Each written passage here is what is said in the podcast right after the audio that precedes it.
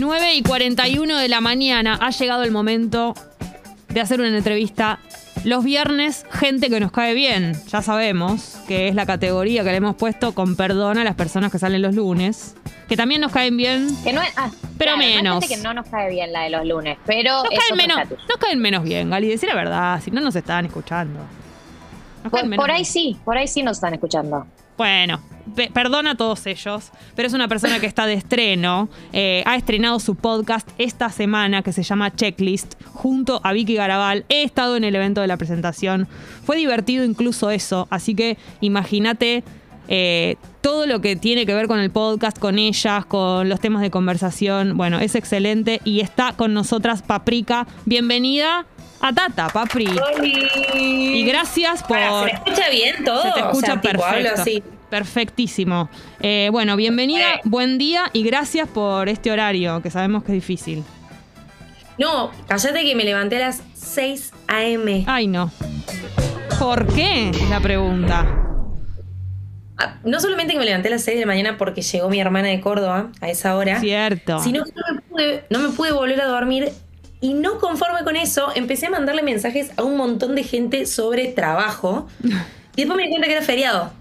Así que agarré y empecé a mandar disculpas Claro. a esa gente.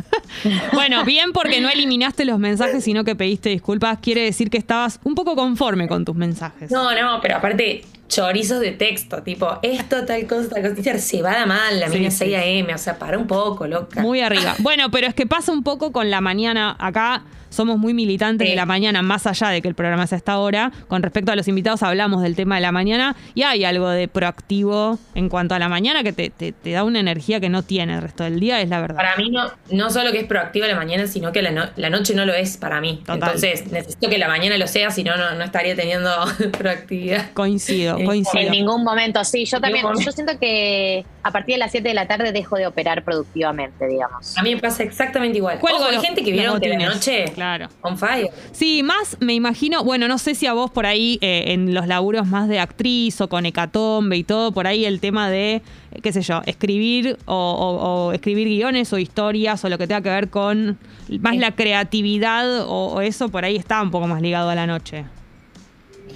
En mi caso te juro que no. Yo a, la, a- yo a las tal cual a las 7 de la tarde mi cerebro se apaga. Se apaga, No hay nada que pueda hacer a esa hora. Ya está, ya estaría. Muy pocas, son, son muy pocas las actividades que puedo Papri, contanos de qué se trata Checklist, que lo pueden escuchar en Spotify, lo encuentran directamente ahí. Checklist es un podcast que tuvo su estreno en estos días, pero contanos vos mejor de qué se trata y con qué nos vamos a encontrar. Bueno, Checklist es un podcast que estamos haciendo con Vicky Garabal, que ya mencionaste. Eh, la, la verdad que quisimos hacerlo porque en, nuestra, en nuestra amistad, en nuestro comienzo eh, como amigas, nos dimos cuenta que las dos éramos como muy fan de hacer listas, de hacer checklist. Para todo, para absolutamente todo. Así que bueno, cuando surgió la idea de hacer este proyecto dijimos, che, hagamos algo con esto que, es algo que, que es, que es real y que nos sucede y que nos gusta mucho hablar de este tema. Así que el, el podcast son 24 episodios, eh, donde cada episodio va a ser un ítem de esta gran checklist que con Vicky eh, hicimos para, para nosotras y para la gente, porque la verdad que es para compartir.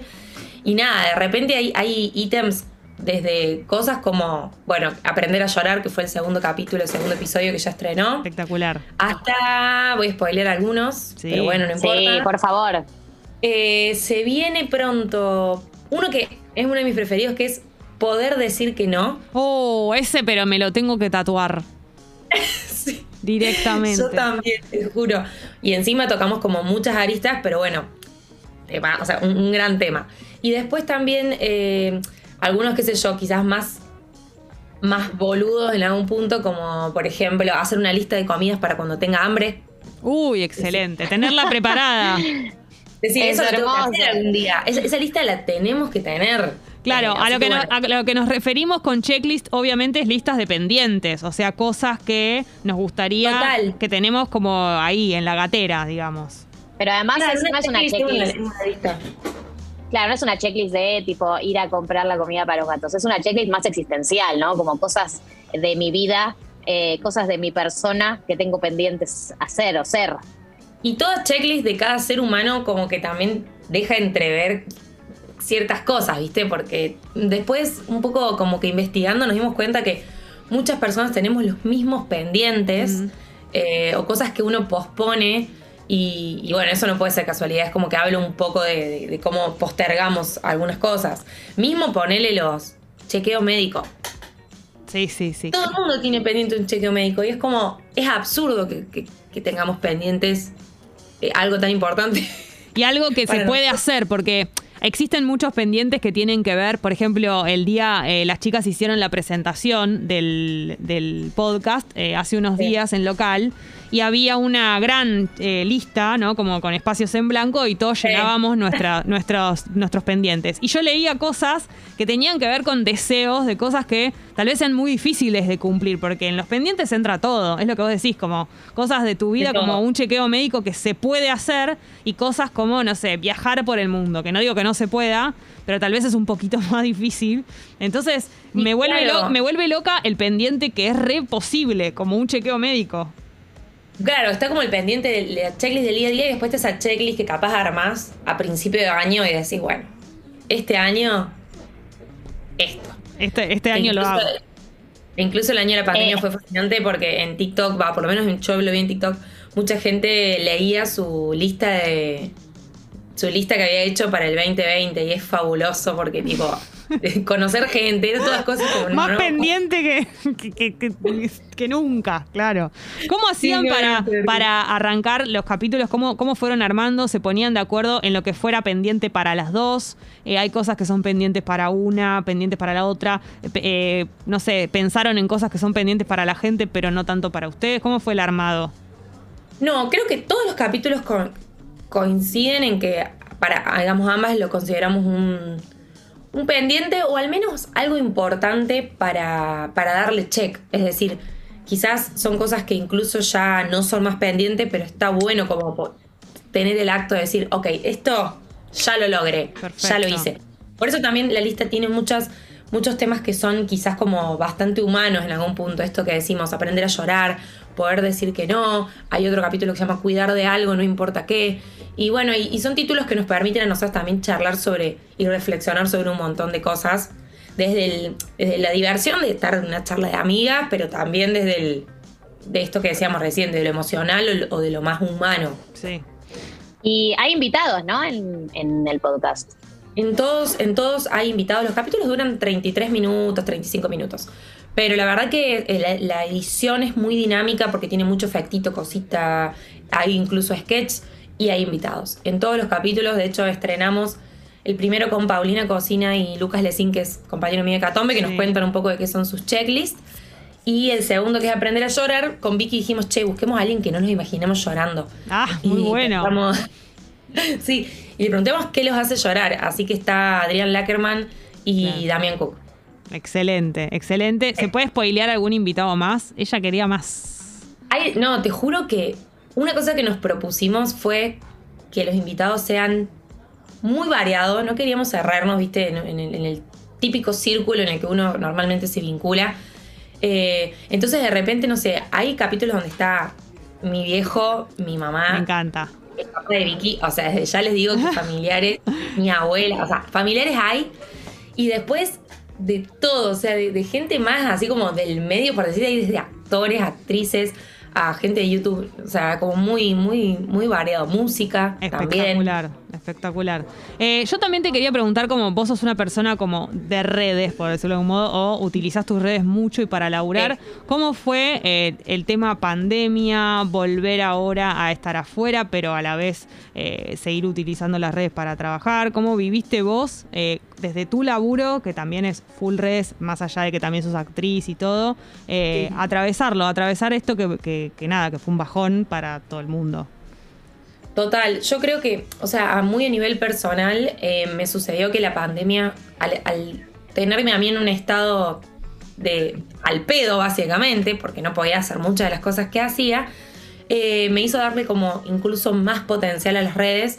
Entonces la realidad es que un poco lo puse la energía en eso y estuvo bueno porque generé mucho contenido, digo, estuve muy conectada con eso.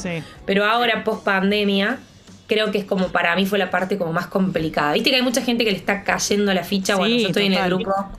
Yo estoy en el grupo post pandemia. ansiedad post pandemia, estrés post pandemia y todo lo post pandemia que viene. Eh, por algunos motivos, eh, volver a trabajar al ritmo normal me, generó un poco también de conflicto, como de vuelta, viste, volver a la, vida normal, me, sentí rara.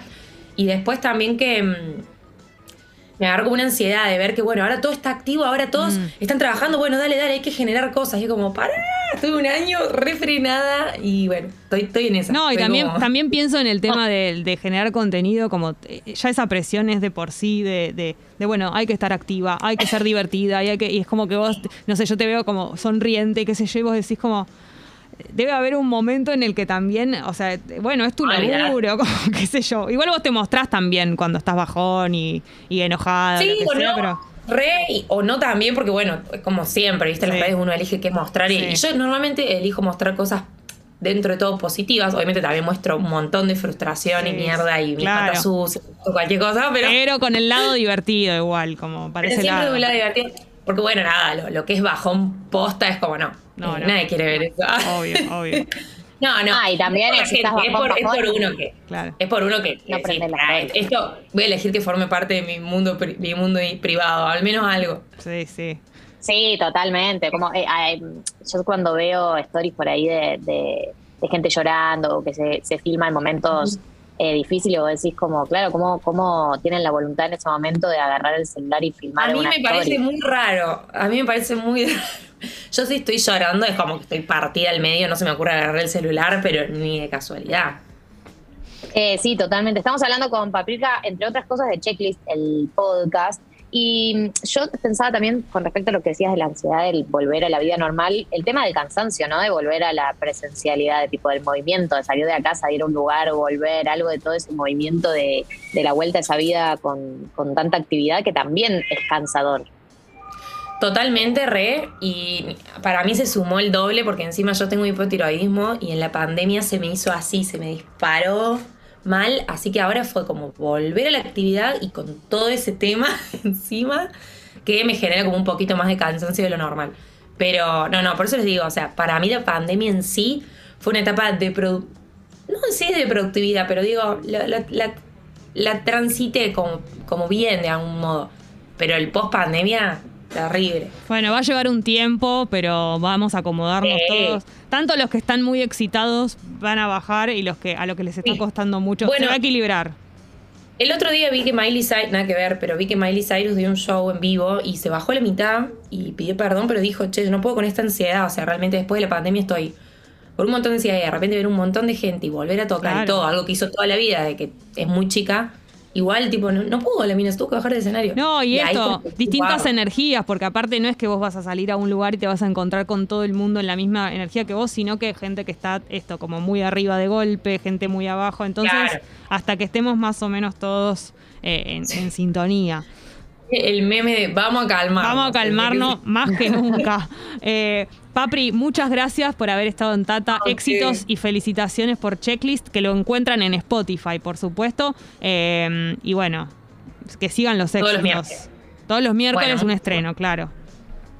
Muchas gracias, chicas, por invitarme. Gracias a vos. Un beso enorme. La nota, La nota con Papri, por supuesto, también en Spotify. Lo encuentran en nuestro canal Te Aviso, Te Anuncio. La van a encontrar ahí, eh, como todo el contenido. Ya que están, le dan seguir. Sería un gesto hermoso.